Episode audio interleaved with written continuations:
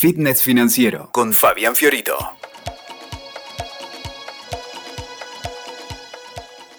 Bienvenidos. Este es el podcast de Fitness Financiero que hace habitualmente Fabián Fiorito.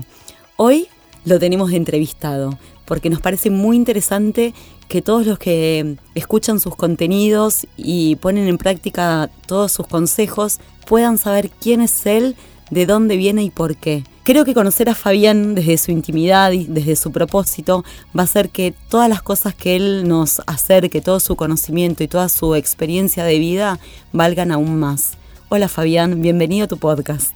Gracias Nati. Bueno, los saludo desde el sillón del entrevistado hoy. Me encanta estar acá, me encanta esta entrevista que va a ser cruzada, te aviso, ¿eh? porque yo también te voy a entrevistar. Vamos a ver. y bueno, acá estamos con otro episodio de fitness financiero. Exacto. Lo primero que necesitamos saber, todos los que te escuchamos y seguimos y tratamos de poner en práctica todos tus consejos, es por qué decidiste hacer fitness financiero. Mm, ¿Por qué? Mira, yo creo que el por qué te lo respondo fácil, porque pasó algo que me llevó a hacerlo. ¿Qué? Capaz que la gente leyó, los que nos escuchan, un libro de Camilo Cruz que habla de matar la vaca. Bueno, a mí me mataron la vaca. Entonces me puse a hacer fitness financiero. Perfecto. ¿Qué significa en la vida de Fabián haber matado a la vaca? En realidad yo venía trabajando en la vida corporativa mucho tiempo, un laburo intenso, lindo, que siempre me gustó. Siempre me gustó lo que, lo que yo disfruto mucho lo que hago, siempre fue así. Sin embargo, en alguna etapa de mi vida estaba muy tomado por el laburo al punto de que quizás era lo único que hacía. Y eso trajo problemas en mis relaciones, en mis vínculos, hasta que mi salud también se vio comprometida. ¿no? Cuando uno labura como loco, con un ritmo donde quizás desde tu cabeza vos pensás que todo podés y que un poquito más y que vamos a... No, hay un esfuerzo más porque entregamos el lunes, entonces venimos a trabajar el fin de semana porque este es un laburo súper importante y no puede haber macanas porque salimos en los diarios, chicos. Entonces, uy, hoy pienso, entonces ya me da un ataque caspa solo pensar en esa época de mi vida, pero yo vengo de ahí, digamos, ¿no? Entonces, la verdad que de ahí, en algún momento, en ese momento yo estaba en consultoría en una de estas empresas grandes de auditoría, impuestos y consultoría, yo estaba en la división de, de consultoría financiera creo que se cumplió un ciclo, me fui dando cuenta desde, el momento en que fui padre que mi vida personal estaba ciertamente postergada con ese ritmo tan frenético y quise o se fue dando esta reconexión a lo más humano, llamale, ¿no? Tuve la oportunidad de irme a trabajar con unos amigos, a emprender en aquel momento una pyme, que ahora es una gran empresa, digamos, pero eso fue un cambio rotundo en mi calidad de vida y en mi calidad laboral también, en definitiva. Y aún así, en mi paso por Invertir Online, que fue la empresa en la que tuve, tuvimos un problema en un momento de, de la regionalización de la compañía, porque estábamos expandiendo a los distintos países de Latinoamérica. Tuvimos un gran problema en Chile. De hecho, quebramos la empresa que habíamos comprado en Chile. Y ahí eso para mí fue como esto que digo, matar la vaca. Entonces yo dije, mm, había cinco de los más altos directivos que estábamos a cargo de la compañía en ese momento, tres nos fuimos. También para darle, no sé, espacio a, a nuestros colaboradores para que crezcan y para que tomen su lugar y su autonomía. yo creo que eso lo, lo tomé como, como un buen como una transición de, eso que por ahí vos ya no te animás a hacer solo y pasa algo y bueno, y no te queda otra. Bueno, bienvenido a Fitness Financiero. ¿E-, ¿Ese cambio se siente como un salto al vacío? Y siempre, porque es como que uno, yo creo que en general, o por lo menos en mi experiencia, lo que a mí me pasaba, es que lo laboral siempre tuvo mucha, mucho peso específico en mi vida. Entonces yo me identificaba con eso. El gerente senior o director de PricewaterhouseCoopers. De repente dejar una cosa así, un cargo así, epa, era como que cruje tu estructura de personalidad porque hay mucho comprometido ahí. Y te vas a trabajar en una pyme. A crear una nueva identidad. Claro, invertir online en ese momento éramos 20 personas, o sea, hoy la empresa creció, le fue súper bien, la terminamos vendiendo este año, por ejemplo. Pero creo que todo eso viene desde un lugar donde en aquella época yo tenía disociado lo profesional de lo personal. O sea, eran cosas que no... Mi vida personal era una cosa, mi vida profesional era otra cosa. Y lo que más pesaba en ese momento era lo profesional. Entonces iba a buscar eso, el reconocimiento ahí, los logros ahí, eh, avanzar mi carrera profesional, sacrificando todo lo demás. Fabián, yo creo que hay muchas personas en este momento que están escuchando que están atravesando una situación parecida, de decir, estoy adicto a lo que hago, pero eh, no puedo salir de, esa, de ese circuito. ¿Cuál es la forma de dar un paso? O sea, ¿desde dónde te sostenés para decir, yo ya no quiero esto? ¿Hay vida después de...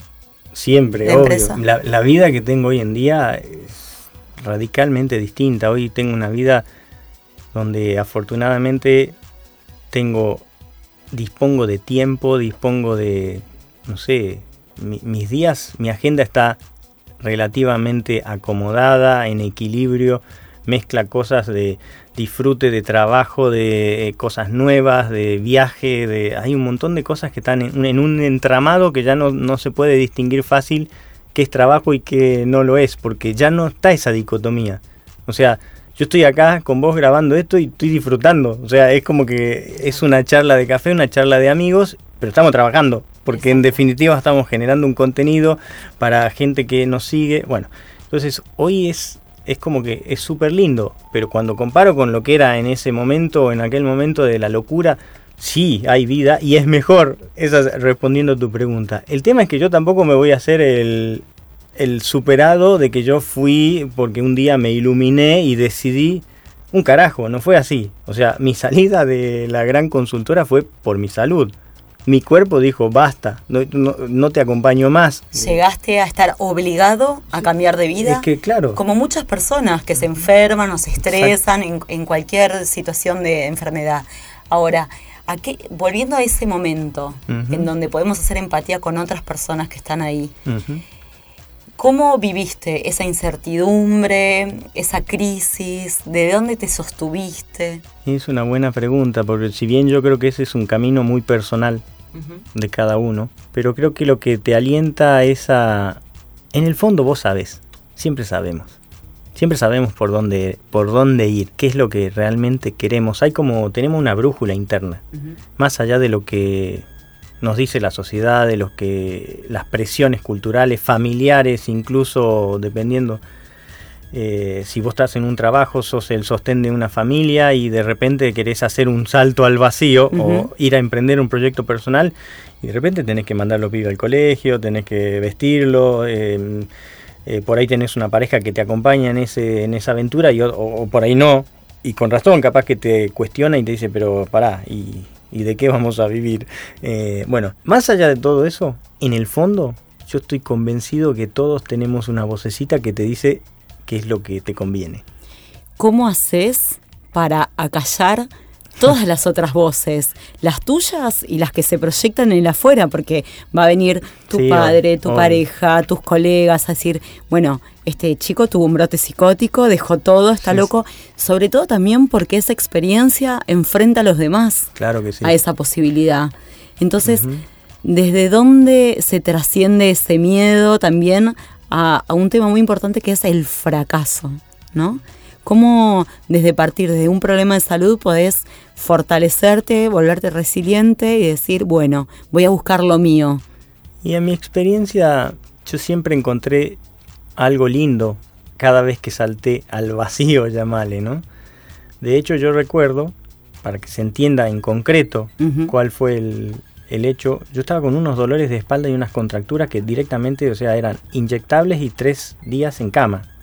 Punto. O sea, no es que, ay, me duele, no, no, no me podía mover, no había posición. Era literal. Literal, ¿entendés? Entonces digo, estás out, no podés hacer nada, no es que podía ir a laburar, es que claro, cuando estás pasado de vuelta, tu cuerpo dice basta y te baja la térmica, chau, porque lo que necesitas es parar. Entonces cuando te paras, ahí tenés que ver si puedes parar la cabeza. Porque si no para la cabeza, va a saltar otra térmica también, digamos. Entonces, el proceso está diseñado así, digamos. Entonces, ¿qué hice? En aquel momento fui, tuve la suerte de, a través de la recomendación de un amigo de la oficina, caí en un osteópata, que es una disciplina integrativa que ve al ser humano como una cosa completa, no, no como por ahí la medicina tradicional que va y ataca un síntoma. Y yo recuerdo que la recomendación de esta persona fue, anda a hacer yoga, anda a hacer tai chi. Y yo le hice caso, pues yo quería resolver.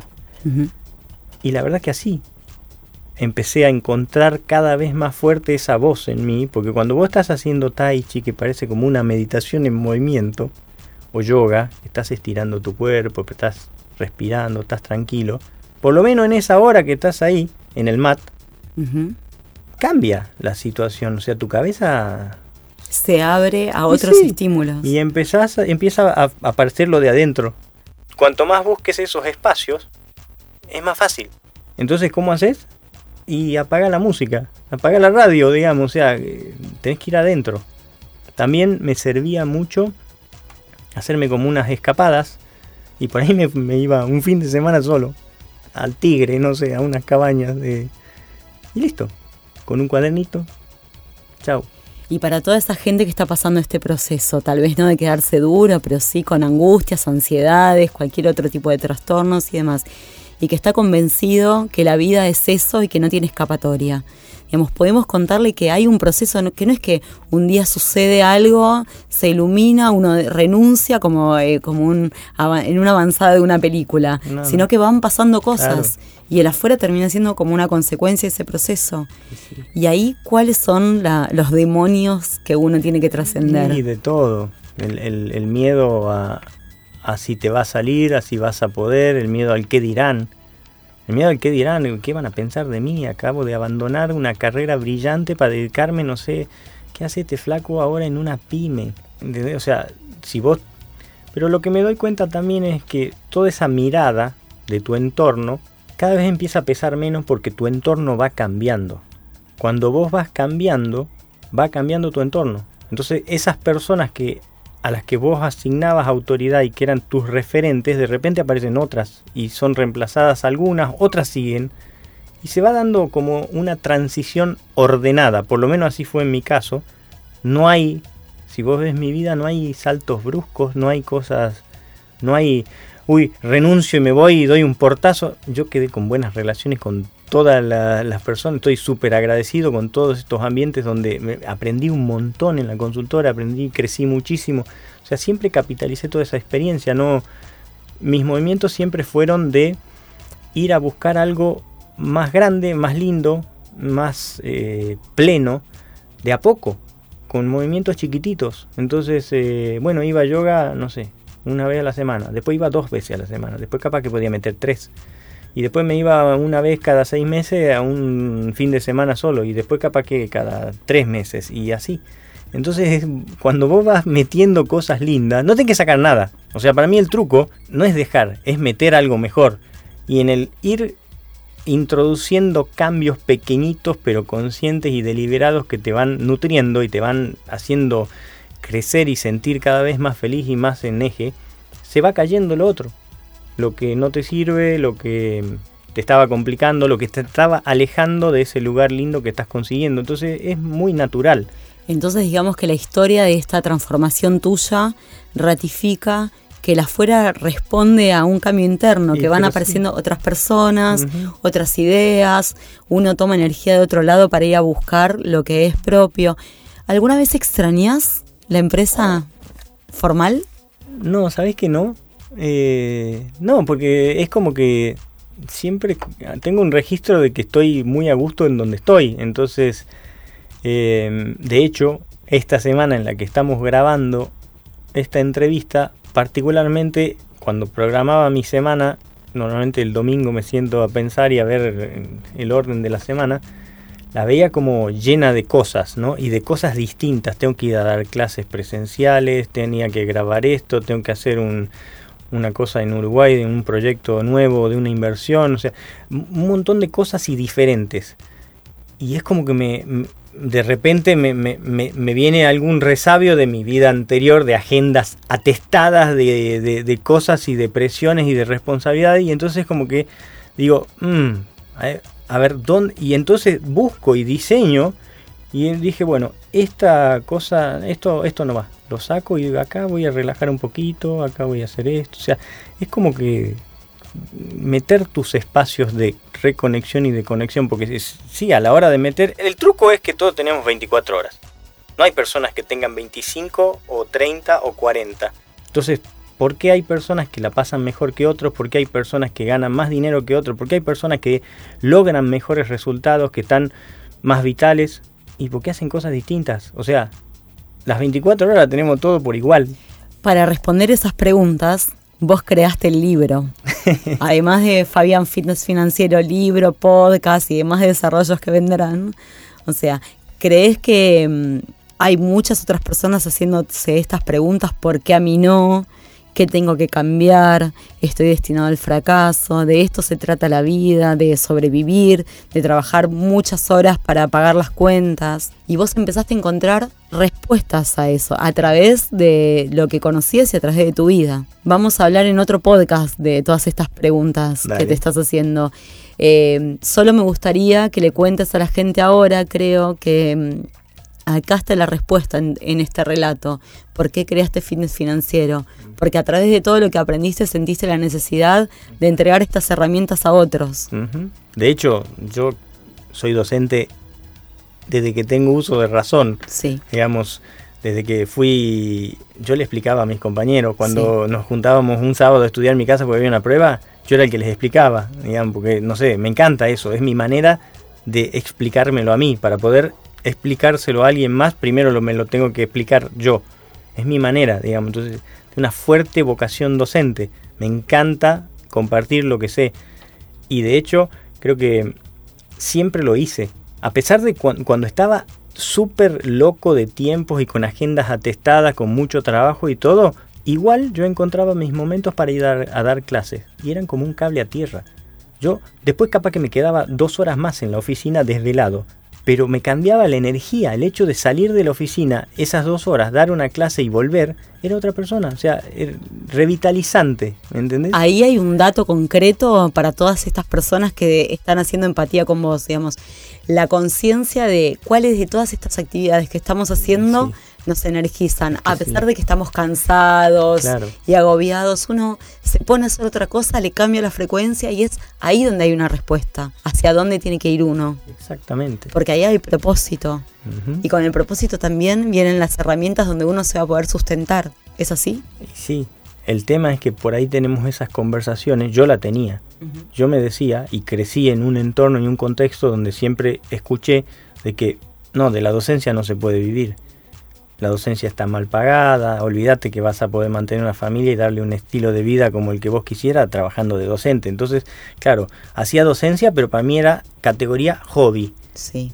¿Entendés? Entonces, y hoy es prácticamente a lo que me dedico, ya sea a través de mis cursos, que quizás también me di cuenta que pocas veces estoy dando cursos presenciales o más bien online, y todo tiene que ver con hacer llegar el mensaje de la mejor manera, más eficiente y bueno, y hoy me doy cuenta que es a través de usando la tecnología. Entonces estamos en YouTube, estamos en, en, los podcasts, estamos en el libro, estamos eh, por todos lados, en las redes sociales y es la manera de difundir un mensaje. Creo que también hay una pregunta interna que uno se hace para tener esta consecuencia que es ¿en dónde está mi valor? ¿Valgo por la empresa a la que pertenezco? Valgo por el sillón que ocupo, valgo por mi apellido, o qué otra cosa tengo para dar, porque es ahí donde se encuentra el propósito, ¿no? Entonces me parece que todas, todos estos ejercicios de fitness financiero, que en realidad son un trabajo de autoconocimiento, responden a esta pregunta, ¿qué tengo yo? ¿Qué me hace ser yo? ¿Qué es valioso? ¿Qué es diferente? Y no solo para mí, sino que a veces el para mí es la consecuencia de para los demás. Exactamente.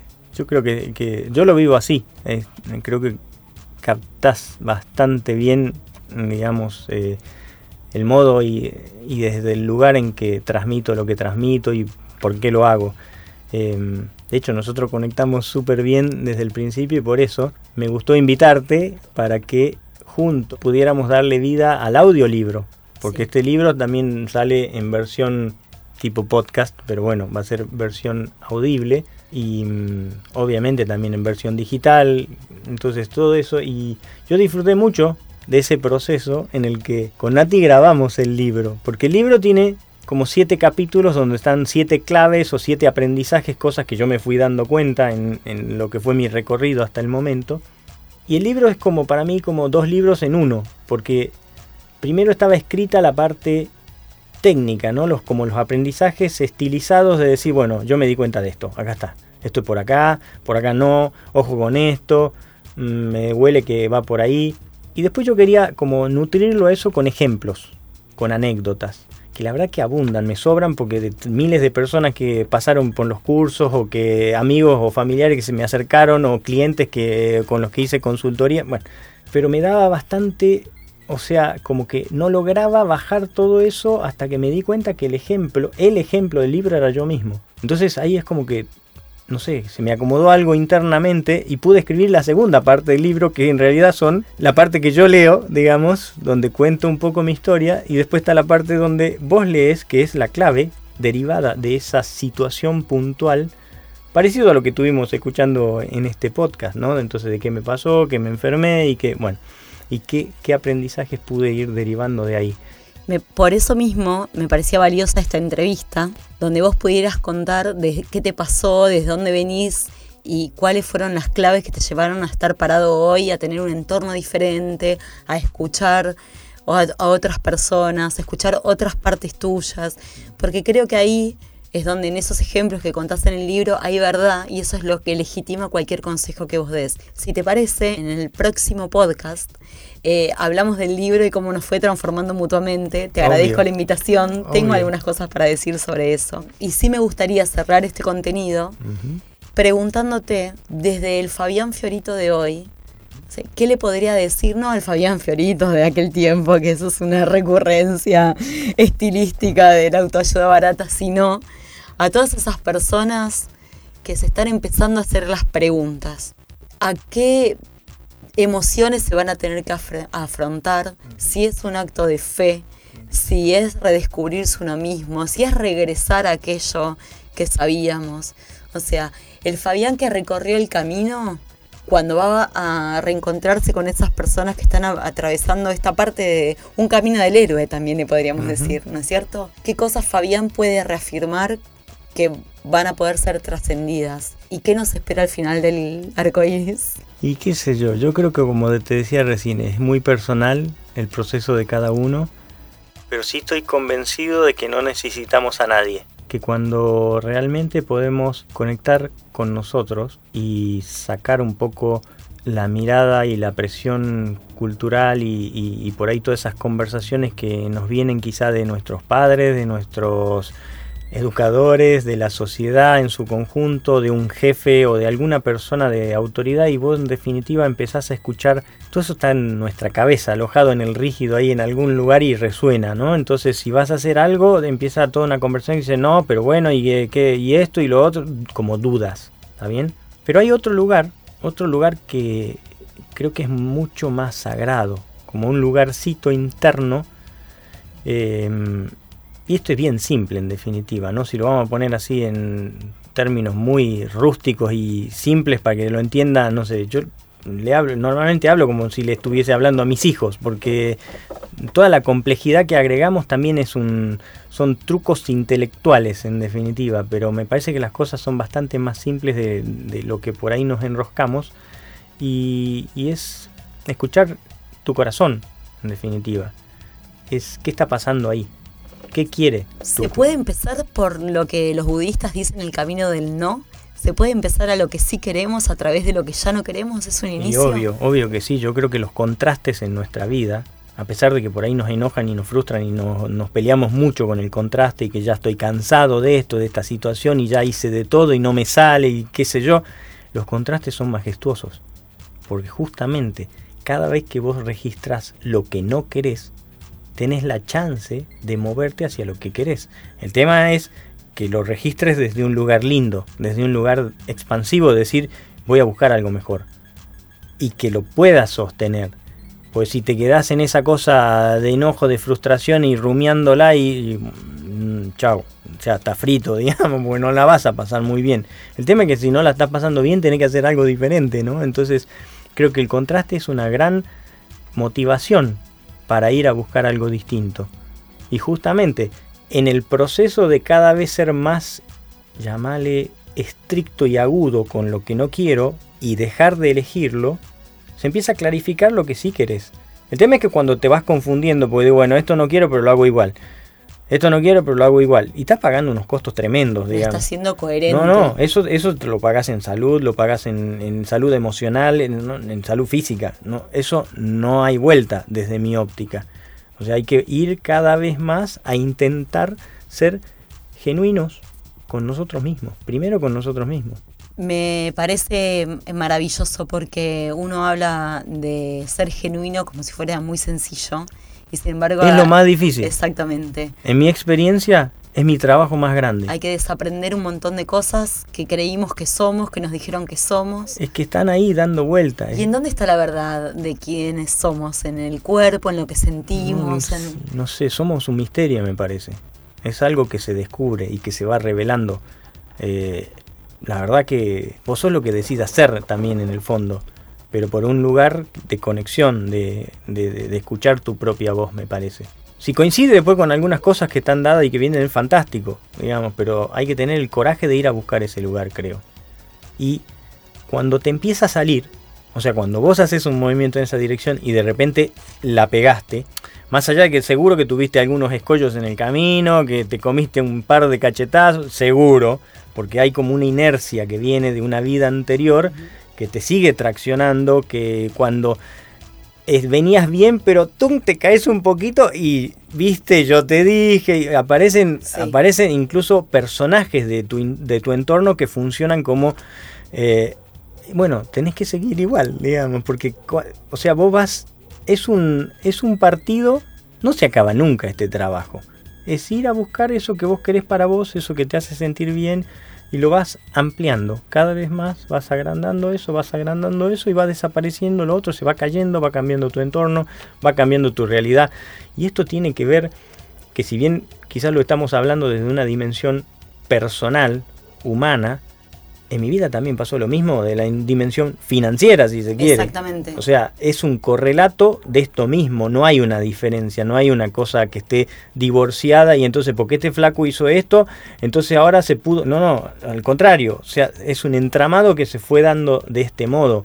Y mi invitación es que se vayan y se animen a vos, porque si yo sigo enganchado en un laburo que me quema, que me drena la energía, que no me gusta, que no es mi pasión, pero gano un buen dinero, o ni siquiera gano un buen dinero, pero me tengo que fumar un jefe insoportable, o lo que sea, estás pagando costos altísimos y nunca vas a poder desarrollar tu potencial financiero en ese lugar. Por eso podemos no. acceder al libro del que vamos a hablar en el próximo contenido, desde un interés financiero, pero en realidad lo que vos estás haciendo es ayudarnos a ver cómo nos repensamos y invertimos en nosotros mismos, en nuestro tiempo de vida y en hacer algo que tal vez pueda dejar un legado.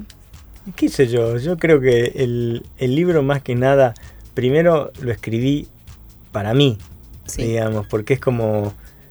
Eh, de hecho ese libro lleva años, porque claro, o sea, en esos momentos en que yo paraba a reflexionar y paraba la pelota, escribía cosas. Uh -huh. Muchas de esas cosas terminaron ahí adentro con un formato de, eh, de libro, pero eh, creo que es un mensaje que puede servirle a algunas personas que están transitando situaciones similares y ojalá los puedan, no sé, se puedan inspirar o tomar alguna clave de esas, porque para mí no hay grandes teorías, no hay gran, son ideas, hay ideas que te cambian la vida.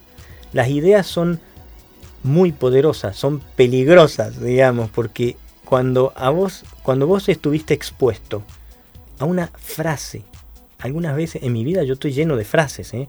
pues por ahí era una frase me cambió la vida, pero porque llegó justo esa frase o esa persona que te dijo ese consejo o que te dio esa recomendación en el momento justo o ese libro que el capítulo 3, el libro no te sirvió, pero el capítulo 3 te cambió la vida. Entonces es eso, o sea, es ir a buscar eso. En definitiva, hoy estamos llenos de recursos cada vez más con la tecnología, con las redes sociales, te comparten todo el mundo, va pim plum, te apareció hoy.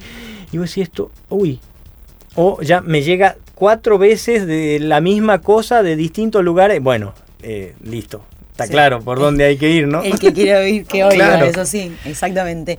Bueno, eh, gracias por mm, eh, aceptar estar del otro lado de los roles hoy. los invitamos a escuchar el próximo podcast que va a tratar sobre el libro.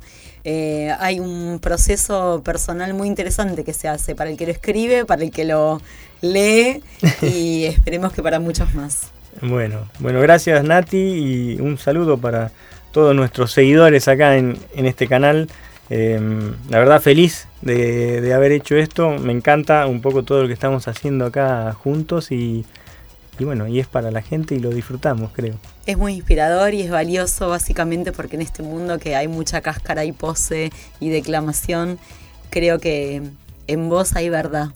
No sé si hay verdad, o sea, hay, hay, algo de... Hay algo, hay coherencia y eso me parece que emana otra cosa, así que creo que em, será época de los mensajes eh, con verdad, que trasciendan un poco lo efímero de, de los relatos vacíos. bueno, muchas gracias. Gracias a vos.